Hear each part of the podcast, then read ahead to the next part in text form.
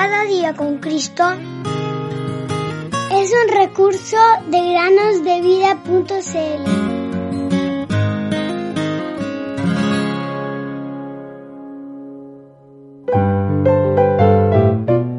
En esto se mostró el amor de Dios para con nosotros, en que Dios envió a su Hijo unigénito al mundo para que vivamos por él.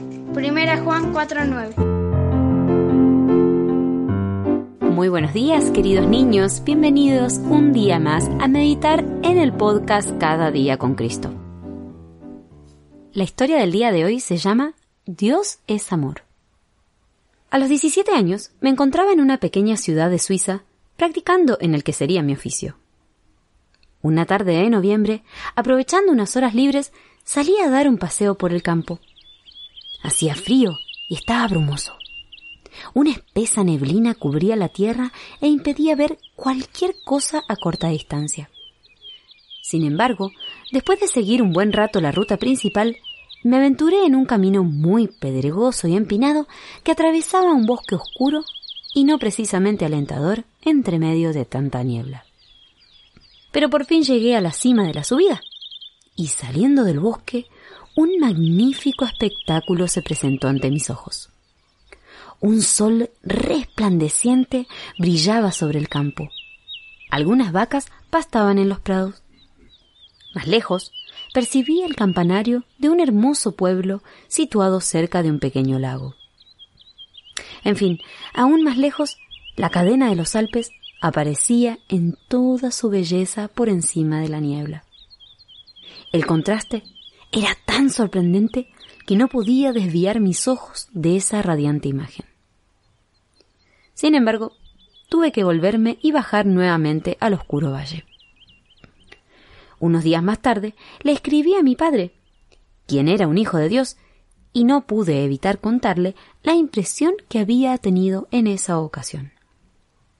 Él no se demoró en responder, y lo que me dijo fue algo que siempre quedó grabado en mi memoria. Me alegro, mi querido hijo, que seas sensible a la belleza de la creación. Pero recuerda que todas esas maravillas no costaron nada al poder del Dios creador del cielo y de la tierra. Porque por la palabra de Jehová fueron hechos los cielos y todo el ejército de ellos por el aliento de su boca. Porque Él dijo y fue hecho. Él mandó y existió. Salmo 33, 6 y 9. Meditemos en esto, queridos niños. Dios creó todas las cosas, visibles e invisibles. ¿Piensas en esto cada vez que contemplas el paisaje mientras viajas? Las montañas, las nubes, plantas, animalitos, todo habla acerca de la gloria de Dios. Él quiere que disfrutemos estas cosas y quiere decirnos que, ante tal grandeza, debemos reconocer que hay un Dios creador y salvador. El viernes continuaremos leyendo esta hermosa carta. Pero el día de hoy no quiero dejar de preguntarte, ¿das gracias al Dios poderoso y creador por todo lo que ha hecho? ¿Te maravillas al ver su asombrosa creación? Más importante aún, ¿meditas que este mismo creador es tu redentor? Que el cielo